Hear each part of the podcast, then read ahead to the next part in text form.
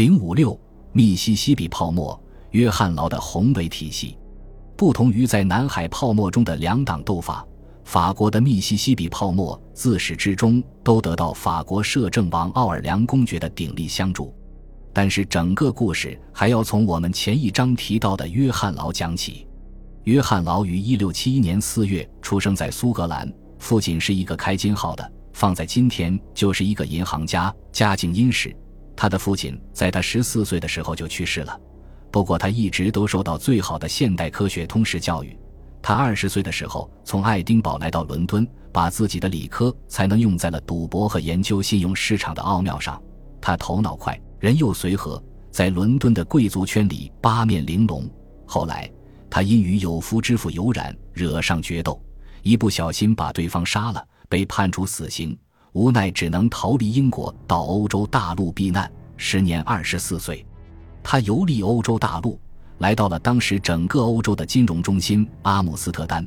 并仔细研究了阿姆斯特丹汇兑银行和荷兰东印度公司的运作。他对阿姆斯特丹的繁荣和富庶印象深刻，深刻到他完全得到一个本末倒置的逻辑结论。他认为，一个国家的繁荣完全仰仗流通中货币的数量，数量越多，就可以越发促进贸易，贸易越繁荣，就会增加对货币的需求。这种因贸易扩张对货币的需求增长，在时间和数量上会超过对物价上涨的压力，因此不会造成通货膨胀。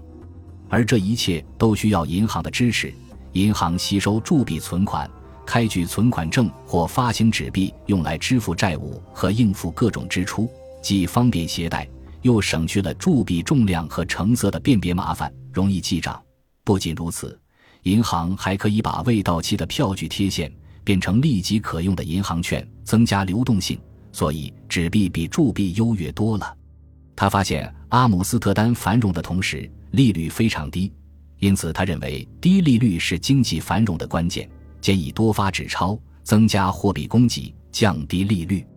这两样加起来就可以促进贸易活动，增加就业，然后创造出更多的财富，财源滚滚流进银行，银行再发纸币，源源不断的财富就这样永无止境的继续下去。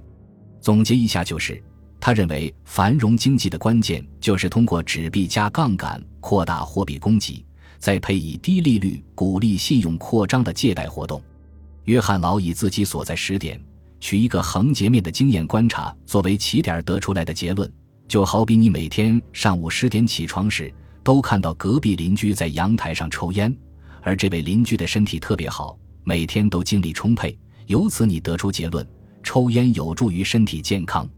可是你没有看到的是，你的邻居每天早睡早起，生活规律，注重养生，这才是他身体健康、每天精力充沛的原因。约翰劳的问题是，他没有看到那些创造了阿姆斯特丹在十八世纪初富甲天下奇迹的活动。我们在前一章已经解释了阿姆斯特丹汇兑银行的出众之处，恰恰是因为它成立之初恪守铸币准备金充足的原则，随时可以兑换成色上好的铸币，才使得他的银行券得到商人和公众的信任。而这份普遍的信任，使他发行的银行券广为人们接受。在这之前，商业和贸易活动的发展，使得越来越多的商人在这个贸易枢纽城市做生意，钱从四面八方汇集而来，存到阿姆斯特丹汇兑银行。对于银行来说，只有建立了这种信誉，人们才愿意持有他发行的银行券，无需因担心银行的信誉而时不时的兑换铸币回来。信任的前提就是铸币的储备金必须充足。以满足任何情况下所需要的兑换而不打折扣。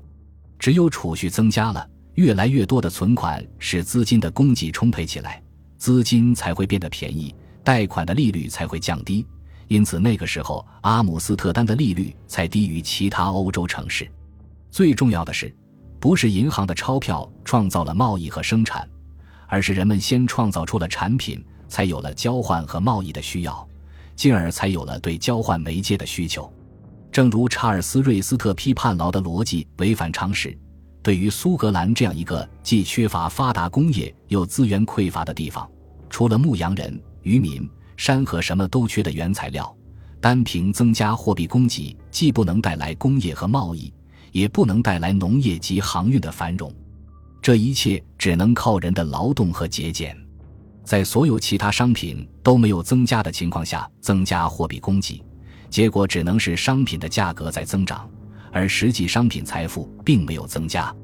所以，货币不是财富本身，而是财富的结果，随着商品财富的增加而慢慢增加。可以说，劳的每一个想法都颠倒了因和果。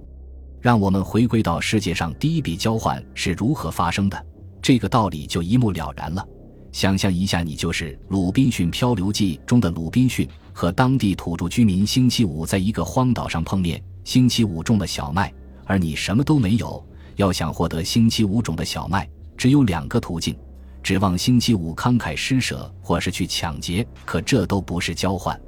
要换来小麦，只能是你手上有其他有用的货物，比如你自己种了苹果，拿去和星期五交换小麦。所以，劳动及其果实一定发生在交换之前，而不是之后。再好比在电影《一出好戏》里面，当人们在公司组织的海上度假中途遇险，被鬼使神差的送上荒岛，走投无路，什么都没有的时候，公司的张总拿出两副纸牌，准备按纸牌大小和大家来换取维持生计的食物、打的鱼、摘的果子等等。看到这样的场景，会让人觉得挺可笑的。谁会拿能够维持自己生命的货去换那一文不值的纸片呢？当马进和自己的小兄弟拿着自己打来的鱼来要求以物易物，而不是换纸牌时，张总的打手就出来以暴力制服了他们。所以自己要是不劳动，想要获得劳动果实，就要用武力。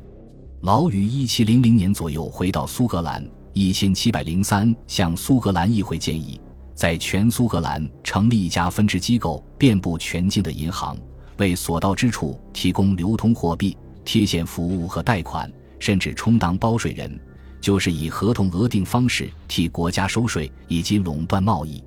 可能是因为这个计划太过宏伟，遭到了苏格兰议会的拒绝。一七零五年，他将研究金融事务的成果结集成《论货币和贸易》。兼向国家供应货币的建议一书在爱丁堡出版，建议成立一家区域性银行。苏格兰议会考虑之后，还是拒绝了劳的建议。一七零六年，英格兰议会通过统一法案，正式与苏格兰合并成英国。在英格兰法律下有人命官司的劳不得已再次出走欧洲大陆。劳带着他的计划在欧洲大陆周游列国。十年之后，遇到了曾在他第一次亡命欧洲大陆时的旧相识——法国的奥尔良公爵腓力。一七一五年八月二十六日，在位七十二年的太阳王路易十四辞世。此时，奥尔良公爵已经是法国继任国王路易十五的摄政王了。辅佐登基时才五岁的路易十五治理国家。十七世纪末、十八世纪初的法国真是多灾多难。路易十四是法国少有的最能花钱的君主，开销最大的当然是战争，与奥格斯堡联军以及英国、奥地利、荷兰和西班牙打了个遍。一六九三至一六九四年又赶上饥荒，加之路易十四颁布封丹白露法令，宣布胡格诺派非法，造成大批技术工人和人口流失。一七零八至一七零九年又遭逢罕见的严冬。路易十四留下的是战争遗产、凡尔赛宫，还有还不清的债务。摄政王的工作基本上就是在不同的违约方式和违约时间上进行取舍，外加铸币贬值。可以说，此时的劳终于在对的时间来到了对的地方。劳将他的宏伟体系提交给摄政王，其中成立一个贴现银行的计划马上被采用。通用银行就这样于一七一六年五月在劳的住所成立了，特许经营二十年，而且还免税。股权是一二百股，每股五百里弗，共计股本金六百万里弗，并被授权可以发行银行券，按铸币面值兑换回收铸币。对于饱受铸币贬值之苦的人来说，这无疑是福利。正是这一点，保证了劳的银行开业大吉。得到摄政王信任的劳基尔把他的计划推广到法国全境，包税缴款和省际间的转款都要用银行券按面值收取。一七一七年四月，通用银行成为全国性银行。宫廷中的反对派德阿根森侯爵联合包税人联盟进行抵制，不过被摄政王带着七岁的国王平息了。这种操作最重要的一点就是，只要人们使用银行券作为支付工具，而不去银行对付印通货的铸币，就一切照常。印了多少银行券，也就神不知鬼不觉了。在君主联合官僚集团抗衡旧贵族及其制度的拉锯战中。劳的银行自然也会遇到阻力，但是他的银行券所提供的方便和固定面值计价还是很受欢迎。银行券开始溢价，而路易十四的政府债券的价钱却跌到不及面值的四分之一。这对于需要不断融资的政府来说可不是什么好消息。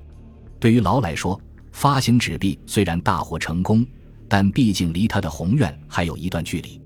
然而，机会很快就来了。一六八二年，法国著名探险家舍瓦里埃·德拉萨勒自今天的加拿大出发，沿伊利诺伊河下行，突然遇到一条大河，被裹挟后漂流到了墨西哥湾。这一还没被西班牙和英国占据的北美大陆的广大腹地，拉萨勒就替法王路易十四占上了。因要献给他，便取名为路易斯安那。这条直达墨西哥湾的大河就是密西西比河。一个叫科萨的商人最先成立密西西比公司，并于1684年获准与路易斯安那进行垄断贸易，但因运气不佳，不得不拱手出让这个特权。